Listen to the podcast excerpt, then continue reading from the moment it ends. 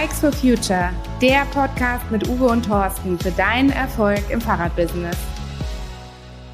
Uwe, ich glaube, wir haben schon öfter davon berichtet, dass wir im Harz unterwegs waren und dass uns der Schnee überrascht hat. Und jetzt ist schon wieder so viel Schnee. Wie ist es denn bei euch? Liegt da auch Schnee? Da liegt total viel Schnee. Und eigentlich wäre es mir danach, mit dir wieder in Harz zu fahren. ja, ich habe am Wochenende eine schöne Runde im Schnee gedreht, aber irgendwie so richtig jedermanns Sache ist es ja nicht beim, beim Schneefall Rad zu fahren, oder? Ja, ich bin, ich bin ja selber, äh, fühle mich ja da ein bisschen unsicher. Du hast ja ein bisschen Routine auch auf un, unwegsamem Gelände, das habe ich nicht. Das heißt, meine Sache ist es nicht so. Und als wir das letzte Mal im Harz waren, das war schon mega anstrengend, da äh, ohne richtig Spur halten zu können, durch den Tiefschnee zu warten. Ich war heute Morgen in der Küche und es war noch dunkel draußen und dann ähm, die Straße war noch schneebedeckt. Dann fuhr jemand vorbei, das war ein Radfahrender. Und ich denke, boah, okay, das ist cool. Dann kam noch ein Radfahrer, dann kam noch ein Radfahrer, also erwachsene Leute, nicht Schulkinder oder sowas. Das war früher. Und ich habe gedacht, jetzt sind schon drei äh, Radfahrer vorbeigefahren, noch kein einziges Auto. Das ist ja eine geile Quote für den Winter. Das klingt aber nach einer besonderen Situation. Äh, zumal, was machst du äh, schon in der Küche, wenn es draußen noch dunkel ist? ich dachte, ja. du liegst so lange. Im Laden ist weniger los. Ich glaube, das müssen wir mal konsternieren. Äh, in jedem Fahrradgeschäft ist, glaube ich, im Augenblick. Und wenn bei dem Wetter ist einfach weniger los, oder? Insbesondere in München würde ich mal annehmen. Da, da wird es sehr ja. schwer für Radhändler im Moment. Ähm, wie das im, äh, in den Regionen aussieht, wo es eigentlich gut taut oder wo tagsüber eigentlich der Verkehr nicht eingeschränkt ist, das weiß ich nicht, zumal wir ja äh, zumindest im VSF vorwiegend Betriebe haben, die innerstädtisch verankert sind und da ähm, sicherlich auch die AlltagsfahrerInnen äh, da gut weiterhin bedienen. Klar, und die brauchen dann natürlich auch den Service, das ist einfach so. Aber ich, unter dem Gesichtspunkt habe ich ja gerade mal die Nachricht gelesen, mobile.de, die wollen jetzt Fahrräder verkaufen. Mobile will Fahrräder verkaufen. Okay, mobile. was hast du ja, die, die äh, Plattform mobile.de ja. äh, find, empfindet sich ja als Mobilitätsplattform und ähm, sagt bis, äh, also oder in 24 starten sie mit dem äh, Anbieten von E-Bikes. Wenn ich das richtig gelesen habe, wollen Sie das überwiegend den Autohändlern oder ausschließlich den Autohändlern anbieten, an, über die Plattform mobile.de dann Fahrräder, E-Bikes anzubieten. Und okay. wollen damit die größte Plattform für E-Bikes in Deutschland werden. Für gebrauchte E-Bikes? In, in nee, nee, für neue. Für neue? Ja. Ach du meine Güte. Also ich nehme, habe ja mobile.de immer als Gebrauchtwagen-Plattform wahrgenommen. So sind sie gestartet. Genau, und da äh, das ist auch, wenn ich zumindest mit meinem äh, spärlichen Laienverstand ähm, das beobachte, dann scheint mir das auch der wesentliche Teil ihres Business gewesen zu sein. Ja, das ist immer die Frage, wie sich denn die Firmenlenker das so vorstellen, ne? als was die sich empfinden. Wenn die sagen, wir sind die führende Mobilitätsplattform und E-Bikes gehören für die Dekarbonisierung des Verkehrs dazu und das ist uns wichtig.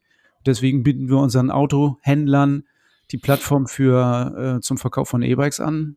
Ich bin gespannt, was dabei rauskommt. Und wer repariert die Räder dann, die Sie verkaufen?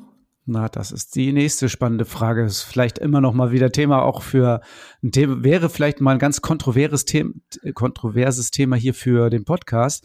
Da gibt's ja wirklich komplett gegenläufige Meinungen. Äh, wie meinst du das? Also Räder, die man verkauft, sollte man doch auch reparieren können. Räder, die man verkauft, ja. Also, also du meinst, mobile.de sollte das reparieren entweder mobile.de sollte es reparieren oder der Handel in der, in der, äh, in der Bundesrepublik sollte sich so aus, ausstellen, dass sie diese Räder auch reparieren können. Ja, wie genau. gesagt. Aber vielleicht nicht jedes. Sehr interessantes Thema. Machen wir ein extra Thema von.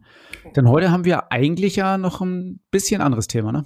Das stimmt. Also vielleicht beginne ich mal so. Wir haben ja während der Jahrestagung, die ist jetzt drei Wochen her, die hat irgendwie, die wirkt immer noch nach, auch stimmungsmäßig wirkt sie noch nach. Ich weiß nicht, wie das bei dir ist. Bei mir ist es jedenfalls so. Ähm, da haben wir erstaunlich tolle Stimmung auch schon gleich zu Beginn erlebt. Also wir haben ja gedacht, die kommen alle irgendwie ein bisschen gedrückt und ein bisschen wir müssen sie ein bisschen aufbauen und die Händler sind irgendwie alle ein bisschen in Not, aber die Stimmung war wirklich, also ich habe hier eine, eine Umfrage, da waren 60 Prozent, bei 60 Prozent der HändlerInnen war die Stimmung gut und bei 35 Prozent war sie sehr gut. Also das heißt, irgendwie 95 Prozent waren mit gut oder sehr guter Stimmung, sind sie zur Jahrestagung angereist. Das lag natürlich an uns, ist klar, oder an der Veranstaltung, aber es lag offensichtlich auch daran, dass sie so negativ gar nicht eingestellt waren. Ja, warum hast du gedacht, dass sie viel negativer eingestellt dahin kommen? Naja, das wäre jetzt die zweite Umfrage gewesen, nämlich wie hoch ist euer Bestand an Fahrrädern und wie hoch ist euer Bestand an Teilen? So. Und wir wissen ja, dass die Bestände in, in den Lagern der HändlerInnen ja wirklich sehr hoch ist. Und das haben wir abgefragt und bei 80 Prozent der äh, Teilnehmenden war also die, ähm, die, der Bestand hoch oder sehr hoch. Also wirklich kann man sagen, alle haben sie beurteilt, dass, es, dass sie gerade mit hohen Warenbeständen zu kämpfen haben. Und das lässt sich natürlich nur schwer jetzt wirklich auch beurteilen, was das heißt, wenn man nicht gleichzeitig die Liquidität sich anguckt. Und da sch schreiben knapp 50 Prozent oder haben das bewertet, 50 Prozent äh, niedrig oder bis kritisch. Das heißt, die Liquidität ist niedrig bis kritisch, natürlich bei einem hohen Lagerbestand kein Wunder. Das macht eigentlich ein bisschen das Thema auf, was wir heute haben, nämlich wie geht man eigentlich mit hohen Lagerbeständen um? Es war immer die Rede davon, wann kann ich stornieren, bei, äh, wie ist es eigentlich in der Beziehung zu meinem Lieferanten, welche Stornierungs- oder äh, Rücktrittsmöglichkeiten vom vom ähm, Kauf habe ich eigentlich oder von der Kaufabsicht, wie komme ich aus den Verträgen raus? Das war so das Thema. Also mir fällt ja zu dem Thema tatsächlich noch mal was ein, was wir auch so ein bisschen schon mal hatten und ich bin noch ein bisschen geprägt von meiner letzten Woche, wo ich auf einer Seminarreise bei einem Hersteller war. Ich habe so das Gefühl, und ich habe das auch in Gesprächen beim Radfahren ein paar Mal raushören können, als wenn die Hersteller, die so gute Leistungen gebracht haben in der letzten Zeit, als wenn die für die kommenden, kommenden Zeiten vergessen werden könnten. Besteht die, siehst du die Gefahr tatsächlich auch? Ah, das wird sich jetzt rausstellen. Also ähm, nach den Umfragen und nach den Gesprächen auf der Jahrestagung würde ich sagen, dass sich die Bestandssituation im Handel ja ähm, bis zum Sommer des kommenden Jahres ähm, entspannt. Und dann ist doch die große oder die Gretchenfrage, werden Sie, bei wem kaufen Sie dann oder bei wem ziehen Sie nach? Ziehen Sie bei denen nach, die den Druck am größten ausüben oder ziehen Sie bei denen nach, die sich in der Krisenzeit besonders fair verhalten haben? Und ich weiß, dass es darauf keine einfache Antwort gibt, aber ähm, das ist ja praktisch unser, unser Credo und unsere Aufforderung eigentlich in, in diesem Forum, dass man die nicht vergessen sollte, die ähm, rücksichtsvoller sind, die einen unterstützt haben, die einen vorher gefragt haben, bevor man was geliefert hat und die selber vielleicht jetzt auch genau deshalb in Schwierigkeiten geraten sind. Und davon war ja wahrscheinlich auf der Fahrt die Rede. Ja, vielleicht würde ich ja gar nicht unbedingt Schwierigkeiten das nennen, aber auf jeden Fall auch jetzt den Druck haben oder ein bisschen größer geworden ist, weil die, die das einfach in den Markt gedrückt haben und die Händler eben nicht gefragt haben und dann standen da die Fahrräder vor der Tür. Ich hoffe darauf, dass bei denen tatsächlich die Nachfrage erst sehr spä viel später wieder hochgeht und dass man erstmal die bedenkt, die sich auch in der Krise fair verhalten haben. Genau, und das wird sich einfach in den nächsten, ich sage jetzt mal, in den nächsten sechs Monaten zeigen. Und da hoffe ich das Gleiche wie du. Wie ist denn das eigentlich? Also, ähm, du hattest äh, letzte Woche hattest du mir gesagt, na, so Stornierung, so, das heißt, erstens heißt das so gar nicht. Dann hast du mir berichtet von dem Workshop, den es gab, wo es um Vertragsvereinbarungen, also was steht in Verträgen drin, was muss ich wirklich einhalten.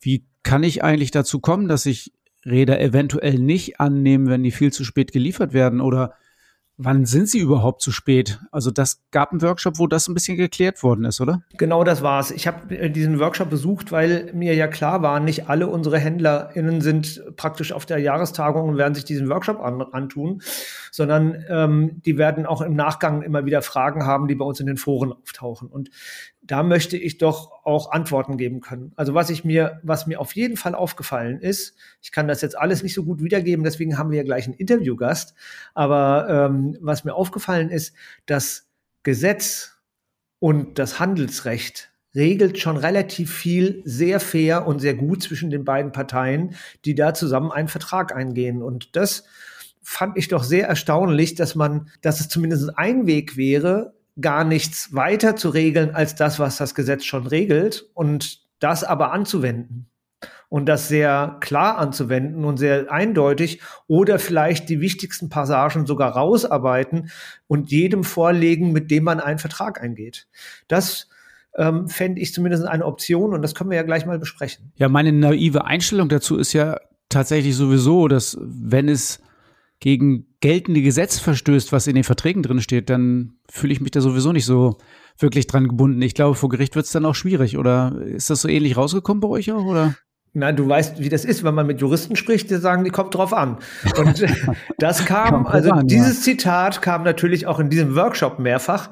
Und deswegen kann ich auch keine Antwort drauf geben, sondern würde sagen, kommt drauf an.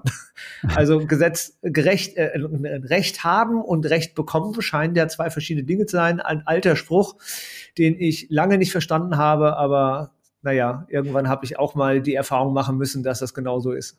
Dann lass uns doch mal einen Gast aus der Fraktion kommt drauf an hören. Also lass uns mal fragen, was der dazu sagt. Wahrscheinlich kommt drauf an. Wie so vieles auf dieser Welt funktioniert auch dieser Podcast nicht ohne Unterstützer. Vielen Dank an Antidot Bike Care, Bike Leasing Service, Brompton Falträder, Chike Cargo Bikes und Velopro Versicherung. Bei uns im Podcast diesmal Ulf Blume. Und Ulf, ich bin total froh, dass du hier bist, weil ich in deinem Workshop auf der Jahrestagung leider nicht war und für mich die Chance, jetzt ein bisschen was mitzunehmen. Schön, dass du da bist. Herzlich willkommen. Vielen Dank. Ja, genau, du hast gefehlt, in der Tat. Ich habe dich auch nicht gesehen. Uwe hingegen schon. Ich habe auch ganz viele dumme Fragen gestellt. Das versuche ich heute zu wiederholen. Ja, dann leg mal los, Uwe. In deinem Workshop ging es um das Thema Auftrag, Bestellung, Storno und Co. Erzähl mal, was du damit ansprechen wolltest. Genau, der Subtitel war Handelsrecht in wenigen Minuten. Ich versuche mich auch hier äußerst kurz zu fassen in dieser eigentlich endlosen Materie, wo über nur einen Teilaspekt ja schon viele Promotionen von angefertigt sind.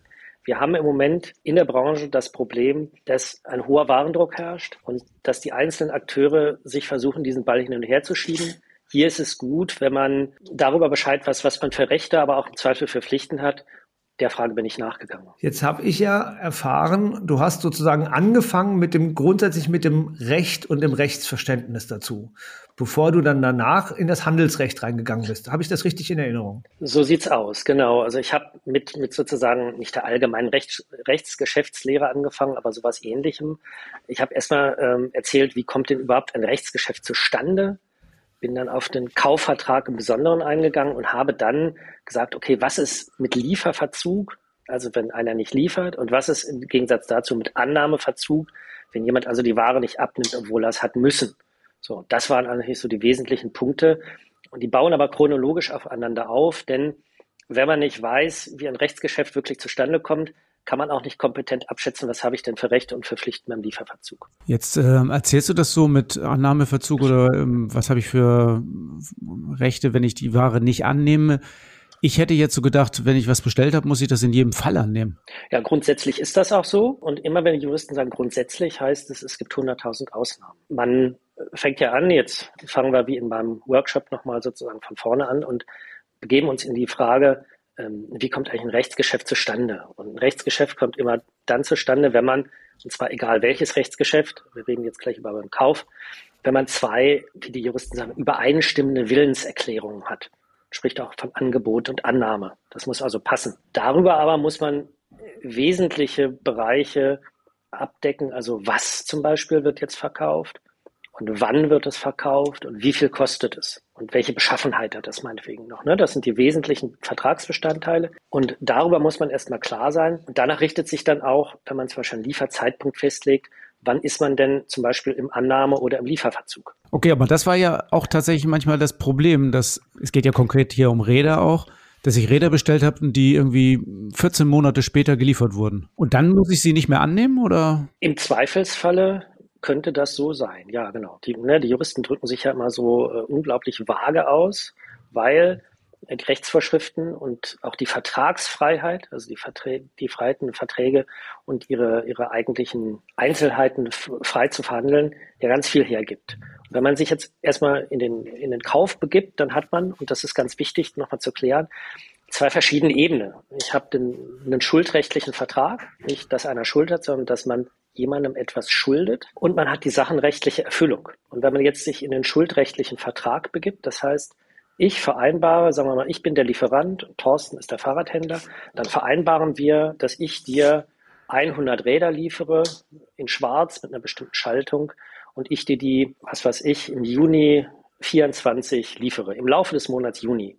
Und die kosten pro Stück 1000 Euro. Dann haben wir die wesentlichen Vertragsbestandteile geklärt und dann schreiben wir uns das auf. Das ist das Beste. Man könnte das auch mündlich machen, aber bei so großen äh, Warenlieferungen würde man das jetzt, würde man die Schriftform wählen. Und damit haben wir den schuldrechtlichen Vertrag.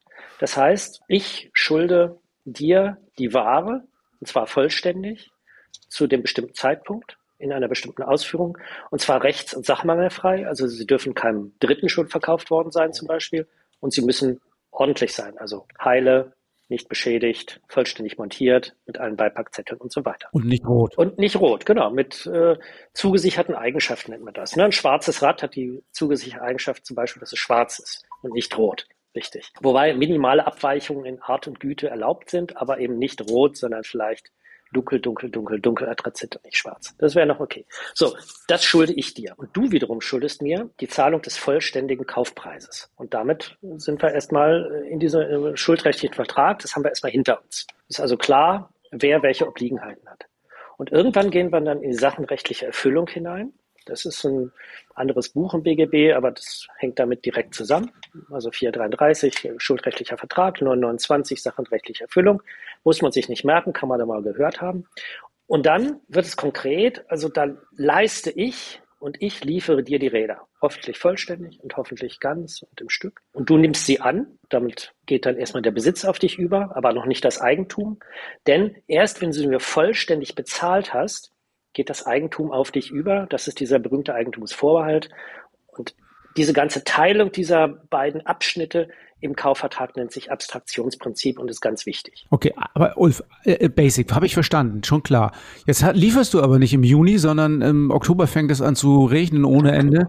Und am 5. Oktober, am 6. Oktober lieferst du mir die, diese tollen schwarzen Räder. Das regnet draußen wie aus Kübeln und ich eigentlich brauche ich die nicht mehr. Jetzt kann man sich fragen, woran hattet ihr Lehen, ne? wie diesem kleinen äh, YouTube-Video, was wir alle kennen über den Fußballer.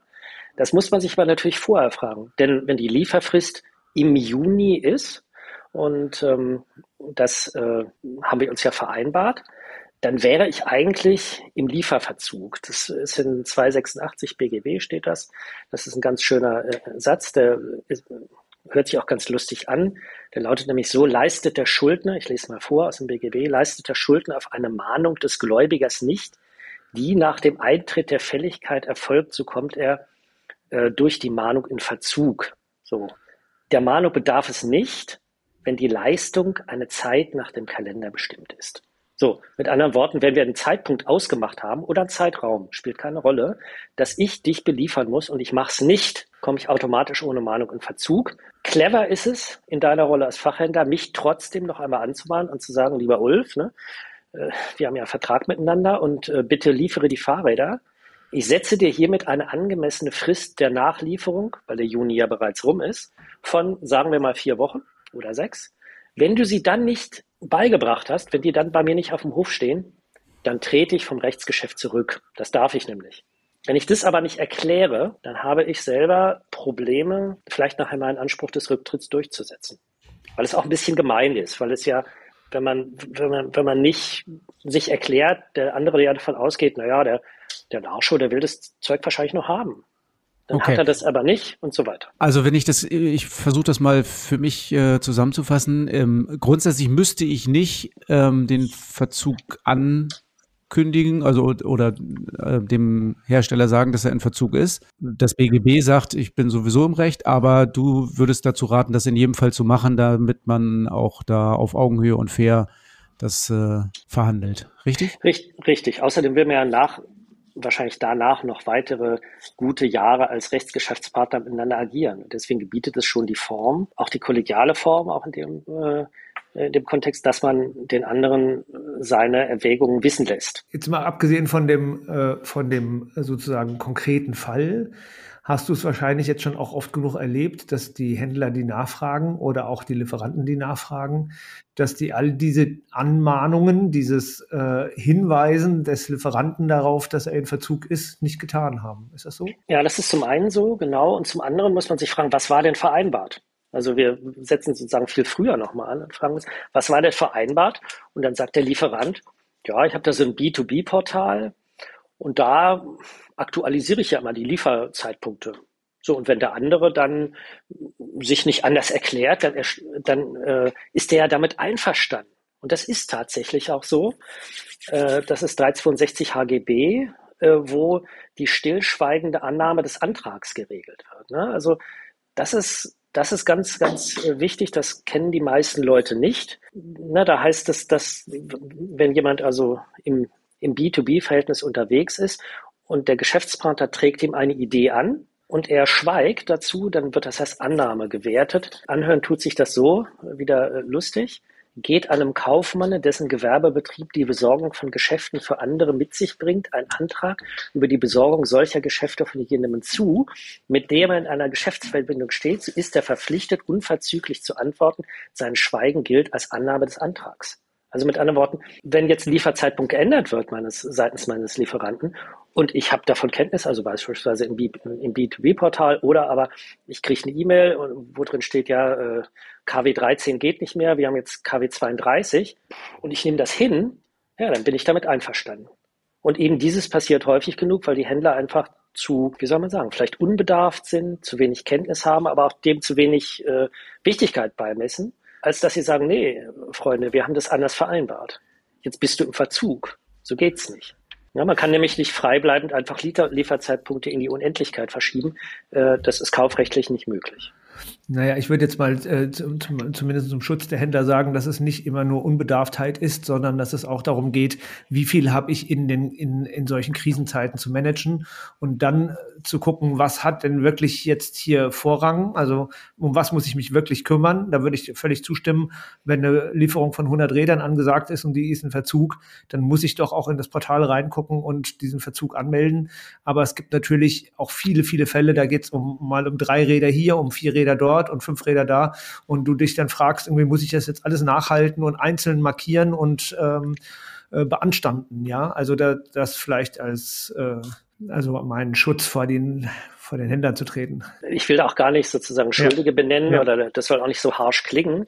Aber ich glaube, sagen wir mal, die mangelnde Rechtskenntnis oder auch die mangelnde Kenntnis der Rechtsfolgen ist ja das Problem. Deswegen sitzen wir auch hier unter anderem zusammen, dass dem vielleicht gar nicht so viel ja, Möglichkeit an der Stelle auch beigemessen wird. Denn wenn ich einfach einen Lieferzeitpunkt verschiebe als äh, derjenige, der schuldet, dann hat der Händler zumindest oder hat, der, hat die andere Seite ein, ein Einspruchsrecht, will ich einfach mal sagen. Ja. Aber da sehe ich ja ein Problem. Also grundsätzlich würde ich das vielleicht gar nicht feststellen, wenn das verschoben worden ist. Ich gucke tatsächlich nicht im B2B, ob für ein einziges Modell jetzt der Liefertermin verschoben ist. Ähm, das würde ich ja dann vielleicht frühestens merken, wenn ich merke, dass mein für mich geplanter Liefertermin, den ich bisher angenommen habe, nicht eingehalten worden ist. Und dann gucke ich rein und denke, hm, da ist aber, da steht jetzt ein neuer Termin drin. Und dann ist es ja eigentlich schon zu spät. Dann kann ich ja schon das nicht mehr anmahnen. Das hätte ich ja früher machen müssen. Genau. Deswegen muss man dieser Lieferungspflege, glaube ich, eine Wichtigkeit beimessen, die sich aber eben erst dann wirklich manifestiert,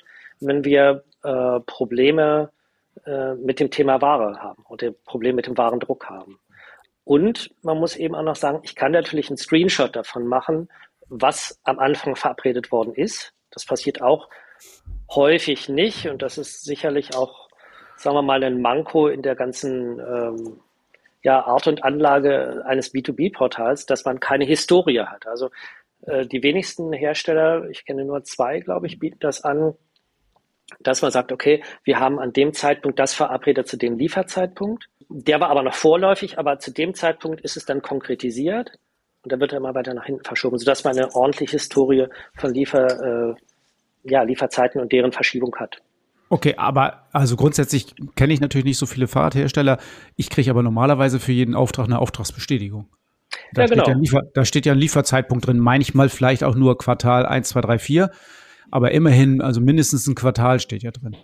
Genau, das reicht ja auch. Das ist sicherlich nicht konkret, aber wenn du dann als Händler sagst, jawohl, meine Lieferung X äh, steht laut Auftragsbestätigung äh, Quartal 1, dann muss bis zum Ende des Quartals auch geliefert worden sein, ansonsten ist er im Verzug. Ganz einfach. So, und das erklärt mir jetzt auch, weil Uwe mich darauf hingewiesen hat, das heißt gar nicht Stornierung, das heißt wahrscheinlich äh, Rücktritt vom, vom, Vertrag oder sowas, ne? Genau, also das ist ein Teilrücktritt. Ne? Man würde ja nicht in Bausch und Bogen von diesem Rahmenvertrag, den man ja meistens äh, schließt, äh, kompletten Belieferungsvertrag zurücktreten, weil ja vieles auch on time geliefert wird oder so, dass es einem passt, wie auch immer aber Teile eben nicht. Und wenn man das dann eben tut, könnte man zurücktreten. Und was ist eine Stornierung? Eine Stornierung ist eine Rücknahme einer Willenserklärung. Das hat damit zu, aber es ist nicht dasselbe. Und hier an der Stelle tritt man ja vom Vertrag zurück. Ähm, der, der 286, also der Liefervollzug, birgt aber noch im, im Absatz 4, nee, ähm, Absatz, doch, Absatz 4 tatsächlich noch eine äh, besondere äh, Finesse, äh, die dem Lieferanten zugutekommt, beziehungsweise die viele Lieferanten für sich sehr weit auslegen. Und zwar steht da, der Schuldner kommt nicht in Verzug, solange die Leistung infolge eines Umstands unterbleibt, den er nicht zu vertreten hat. Wenn derjenige, der liefern muss, nicht zu vertreten hat, dass es länger dauert, dann kommt er nicht in Verzug. Dann ist er sozusagen frei. Das ist so, wie ich dich gefragt habe äh, in einem Workshop. Äh, Corona war so ein Beispiel. Genau. Corona könnte man jetzt ehrlicherweise als so eine, einen, einen besonderen Umstand oder besondere Situation heranziehen, wo eben ähm, man nicht in Verzug kam, jedenfalls nicht sofort. Die Grenzen sind aber sehr, sehr eng gezogen. Gibt es natürlich 100 Gerichtsurteile zu bis äh, ganz hochinstanzlich und dergleichen mehr. Und es ist klar geregelt, dass man folgende Sachen zu vertreten hat, und zwar alles andere außer zum Beispiel eine Naturkatastrophe oder eine kriegerische Auseinandersetzung. Also das, was wir gerade in der Ukraine oder im Gazastreifen erleben. Das ist sicherlich dann hat man es nicht zu vertreten. Oder wenn, was weiß ich, Ahrtalflut zum Beispiel, dann hätte man es auch nicht zu vertreten. Zu vertreten hat man aber, wenn die Supply Chain, die man selber hat als Lieferant, nicht funktioniert. Also wenn ich keine Bremsscheiben kriege, weil mich mein äh, Vorlieferant nicht beliefert, dann muss ich halt welche bei Bike24 kaufen, sage ich jetzt mal ganz salopp. Oder irgendwoher. Es ist ja möglich, Bremsscheiben auf diesem Planeten zu erwerben, außer in meiner Supply Chain. Und darum geht es ja. Also das BGB ist ja an der Stelle nicht für die Fahrradbranche nur gemacht, sondern für alle anderen auch. Und wir reden bei Beispiel Bremsscheiben, das gab es ja immer mal in dieser knappen Zeit, reden wir ja über irgendein Stück Gut. Und wir reden nicht über eine spezielle Sache, die nur, was weiß ich, der Künstler Edward Munk, der nicht mehr lebt, herstellt. Und wir reden nicht über den Schrei zum Beispiel. Mhm. Ja, wenn der verbrennt und ich den aber jemandem ausstellen soll in einer Ausstellung, dann ist der weg und unwiederbringlich. Edward Munk ist lange tot. Aber Bremsscheiben ist ein Stück gut, das kriege ich an jeder Ecke gefühlt. Und nur wenn mein Vorlieferant es nicht liefern kann, ist es für mich als Hersteller kein Grund, nicht trotzdem pünktlich auszuliefern. Dann muss ich eben Geld in die Hand nehmen, mehr Geld, vielleicht auch viel mehr Geld. Das spielt aber keine Rolle für denjenigen, mit dem ich den Vertrag geschlossen habe. Der muss sich darauf verlassen können, dass ich pünktlich liefere. Okay, also da kann ich nochmal zusammenfassend sagen, ähm, Krieg, Naturkatastrophe, weltweite Pandemie, das wären schon, das wären schon die Möglichkeiten, wie ich äh, de, um den Verzug rumkomme. Nur weil ich keine Mitarbeitenden habe, das äh, hat mich als äh, Käufer nicht zu interessieren. Genau, äh, und jetzt so, sowas wie die Pandemie zum Beispiel, das wirkt ja auch nicht ewiglich sondern dann sagt man gut, äh, wenn jetzt sagen wir mal Aussperrungen aus einem Werk in Malaysia, wo eben die Narben oder die Bauteile hergestellt waren, drei Monate gedauert hatten, dann nehmen wir halt drei Monate länger. Es gab ja aber auch in der Zeit, muss man ehrlicherweise sagen, Hersteller, die ähm, einfach das Sourcing von Teilen oder die äh, Beschaffung äh, ganz anders geregelt haben und auf einmal ihre Abteilung vervierfacht haben und trotzdem Ware an den Markt gekriegt haben. Das ging ja nicht allen so. Also da sieht man schon, zu vertreten hat man nur das, äh, was eben nicht wirklich in der eigenen Macht liegt und sowas wie äh, Betriebsschließungen von Vorlieferanten oder dergleichen steht eben nicht da. Okay, also ich glaube, das müsste schon mal, also für mich ist vieles äh, schon mal klarer geworden und ich nehme mal mit, ganz wichtig ist die Kommunikation zwischen den beiden Vertragspartnern, damit alles im Lot bleibt. Siehst du das auch so? Einerseits dies, gute Kommunikation, weil es ja Partner sind, sind ja keine, sind ja keine Opponenten. Ne? Wir tun schnell mal so, als ob, äh, was weiß ich, äh, der böse Hersteller dem lieben Händlerlich liefert. Das ist ja Quatsch. Beide sind ja, haben ja das gleiche Ziel. Das ist ja auch immer mein Credo. Ähm, beide haben das Ziel, gute Geschäfte miteinander zu machen. Man muss sich aber gut absprechen, wie du ganz richtig sagst. Und für sich selber muss man einfach viel dokumentieren. Das ist wichtig, denn da geht es um meistens großes Geld, also in meiner Wahrnehmung, da sind ja viele hunderttausend Euro mit hin. Und da sollte man schon sich ordentlich äh, bemühen, die Vertragsausgestaltung und die Einzelheiten auch nachzuhalten, schriftlich. Ulf, jetzt haben wir ein bisschen über Lieferverzug gesprochen und jetzt gibt es auch noch das andere Annahmeverzug. Was hat es damit auf sich? Genau, das ist sozusagen der gegenteilige Fall. Der LKW mit den Fahrrädern kommt angefahren. Die Lieferung ist vereinbart und sie kommt auch pünktlich oder sie kommt verspätet, aber es ist in Ordnung für den Händler. Also beide Seiten haben sich so vereinbart, dass der LKW zu dem Zeitpunkt kommt. Und der Händler lässt den LKW unverrichtete Dinge unabgeladen umdrehen und wieder wegfahren. Dann ist er im Annahmeverzug, weil er seine Pflicht, seine Rechtspflicht nicht wahrgenommen hat, denn, nämlich die Annahme äh, durchzuführen, die fällige Ware also abzunehmen und zu prüfen und damit in seinen Besitz zu überführen. Da haben wir ein großes Risiko für den, in dem Falle Händler an der Stelle, weil der Schuldner, nämlich der Hersteller, bei Beschädigung oder Untergang der Sache, heißt es, nur noch äh, gemäß äh, 300 Absatz 1 BGB bei grober Fahrlässigkeit oder Vorsatz haftet. Jetzt nehmen wir mal an, der Hersteller lässt die Ware dann also zurückbringen, hat aber keine Lagerkapazität mehr und hat aber noch ein Außenlager, bringt die Kisten dorthin aber da regnet es wieder erwarten durchs Dach. Das wusste der nicht. Und die halbe Ladung verdirbt also. Dann haben wir ein Problem, weil der Händler diese Ware trotzdem wird abnehmen müssen im halb verdorbenen Zustand, also beschädigten Zustand, muss aber den vollen Kaufpreis trotzdem bezahlen. Das nennt man Leistungsgefahr und Preisgefahr das halt kann eigentlich nur im Fazit heißen, dass man sich über den Annahmeverzug und dessen Rechtsfolgen als Händler extrem bewusst sein muss, weil wenn die Ware hinterher beschädigt wird und der Lieferant macht das nicht absichtlich natürlich, sondern es ist bedauerlich, aber er kann da nicht wirklich was für. Es ist ihm nur leichte Fahrlässigkeit nachzuweisen. Der Händler ja, wie gesagt, trotzdem den vollen Kaufpreis bezahlen muss und die beschädigte Ware gleichfalls abnehmen muss. Jetzt halte ich das für einen extremen Fall, dass der Lkw-Fahrer die Ware wieder mit zurücknimmt. Das ist ähm, tatsächlich das, was ich am wenigsten häufig gehört habe. Meistens ist es ja so, dass du diese Fahrräder dann doch irgendwie ins Lager räumst und sie dann einfach nicht bezahlst. Gut, dann ähm, bist du wieder im Schuldnerverzug, weil du sie dir abgenommen hast. Das ist jetzt wieder Sachenrecht. Ne? Also wir haben den Vertrag, der ja gilt. Du musst sie abnehmen, das hast du auch gemacht, aber du zahlst sie nicht. Das heißt, die Gegenleistung bleibst du schuldig. Damit ist äh, wieder der umgekehrte Fall, der, der Verzug da. Und äh, das heißt, äh, der Hersteller hat also Anspruch auf Zinsen und äh, kann dich natürlich auf Leistung verklagen, wenn du jetzt äh, gar nicht leisten solltest, wenn du also ihm gar kein Geld überweist. Ja, wenn ich aus der Realität spreche, ist es ja meistens so, die sind jetzt irgendwie 14 Monate zu spät gekommen, äh, haben mich völlig überrascht, weil ich gar nicht mehr damit gerechnet habe. Aber nun, da stehen da mal 20 äh, Kartons und äh, irgendein Mitarbeiter hat die angenommen und äh, jetzt kommt das Problem, jetzt will ich sie eigentlich auch nicht mehr zahlen. Also da sind wir mal wieder in, in dem Thema Kommunikation, oder? Da sind wir wieder im Thema, äh, Thema Kommunikation. Vielleicht kann ich sie auch gar nicht zahlen. Das ist ja das, was wir gerade äh, erleben im Markt. Nicht, dass man es auch nicht, nicht will, weil sie vielleicht viel zu alt und damit gar nicht mehr marktgerecht äh, sind, sondern ich habe im Moment einfach keine Liquidität, um es zu zahlen. So, und dann kann sich der Lieferant natürlich aussuchen, entweder er holt das wieder ab oder er verklagt mich auf Leistung. Vielleicht bin ich dann insolvent und muss muss zum Amtsgericht gehen, dann hat er aber auch nichts davon. Also es ist eine, es ist eine missliche Lage für alle Beteiligten, äh, weil es, wenn es so weit kommt, wie du gerade beschreibst, eigentlich nur Verlierer gibt.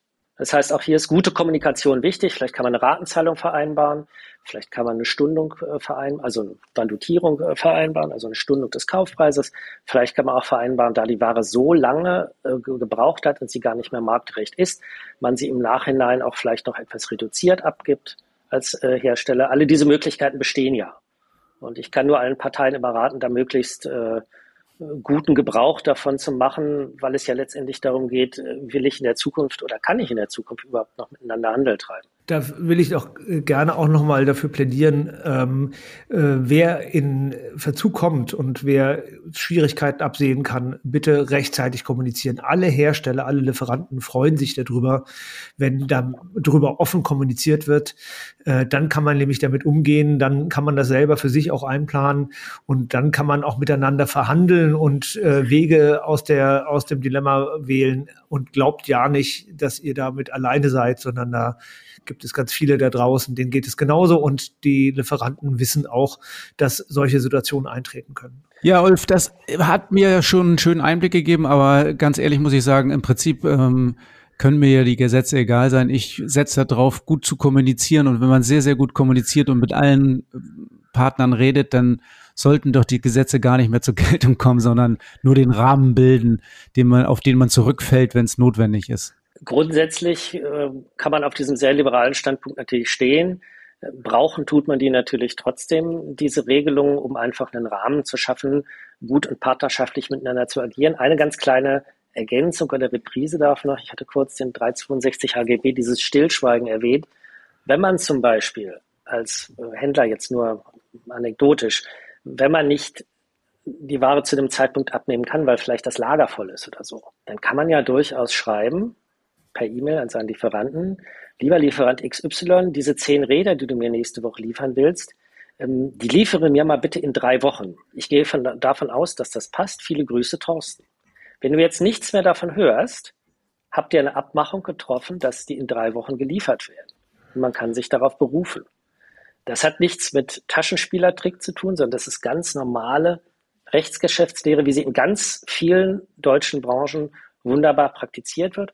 Und an der Stelle, glaube ich, sind wir in der Fahrradbranche noch manchmal etwas hemdsärmelig unterwegs und könnten durchaus ab und zu mal ins Gesetz schauen, wie es denn ist. Und ich habe mich gewundert, warum liest du meine E-Mails? genau. So Sehr aus. schön, Ulf. Vielen Dank für den Einblick in das Thema, was wir wahrscheinlich jetzt hier noch zwei Stunden weiterführen könnten. So ging es mir auch bei deinem Workshop. Ich hätte da noch gerne ein paar Fragen mehr gehabt, aber das, äh, die Zeit ist nicht immer komplett da. Vielen Dank. Gerne, ich danke. Einen schönen Tag euch beiden noch. Uwe, wenn ich grundsätzlich was festhalten würde, würde ich sagen, wichtig scheint mir, dass man immer mal wieder die rechtlichen Grundlagen sich drauf schafft, dass man immer mal wieder ein bisschen sattelfester wird. Hast du noch ein anderes, was du festhalten würdest? Nee, also erstmal habe ich, aber vielleicht da nochmal verstärkend, ja. Ich glaube, dass man das zu Beginn seiner, seines Unternehmens äh, das einmal gemacht haben sollte und dann diese Auffrischung, die du ja schon genannt hast, wie in vielen anderen Bereichen auch notwendig ist. So, das habe ich auch so erlebt. Ist ja nicht so, als hörte ich das das erste Mal, aber es ist frischt es auf, weil man nicht täglich damit in Kontakt ist. Das zweite ist für mich, das, was er mit Dokumentation gemeint hat. Das heißt, man dokumentiert oder ist natürlich auch ein bisschen in der Pflicht, die Dinge, die wichtig sind, ähm, als Dokument vorliegen zu haben. So, wie man das macht, scheint wohl relativ frei zu sein. Also es kann auch ein Screenshot sein von einer Vereinbarung oder von einem Liefertermin, aber ähm, äh, es, es muss auf jeden Fall dokumentiert werden. Ja, ich bin ja großer Freund der Auftragsbestätigung. Die sollte eigentlich sein und die ja. speichere ich eh ab und dann habe ich es eigentlich. Genau. Und Punkt drei ist Kommunikation, ne? Genau.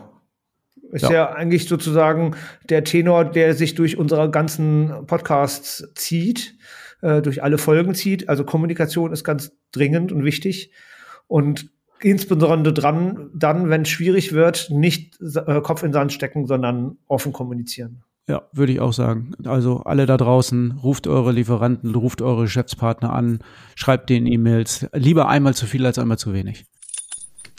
Pack das mal in dein Topcase. Feierabend machen ist ja eigentlich eine schöne Sache. Also so viel Spaß die Arbeit auch macht, aber irgendwann ist es auch mal gut und dann möchte man Feierabend machen. Geht dir das auch manchmal so?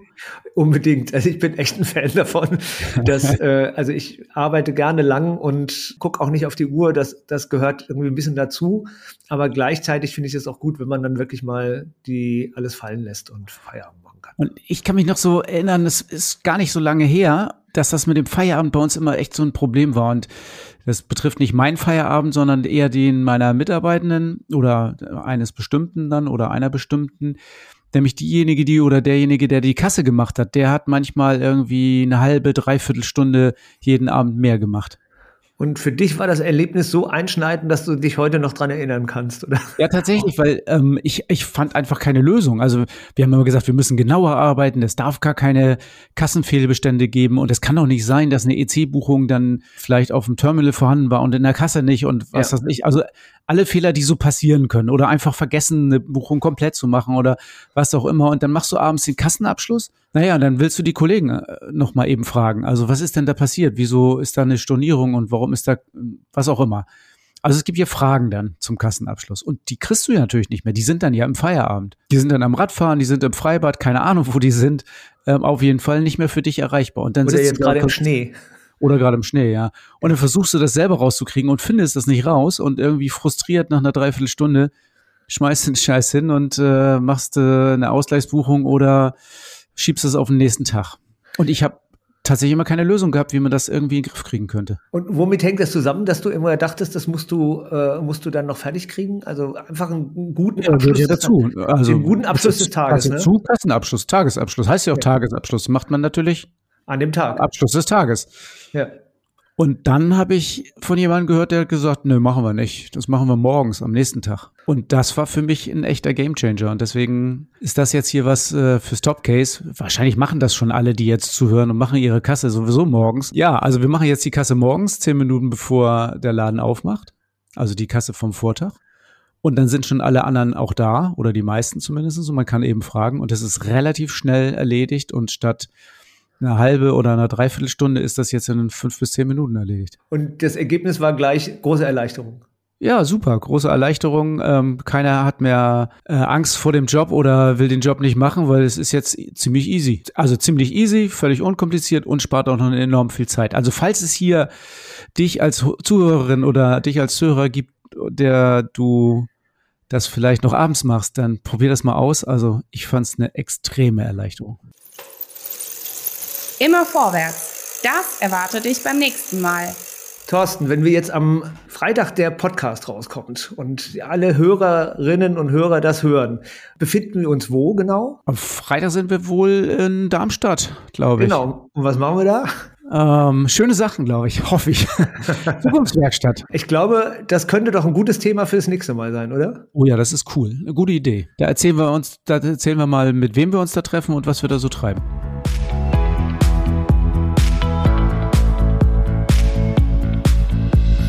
Bikes for Future, der Podcast mit Uwe und Thorsten für deinen Erfolg im Fahrradbusiness.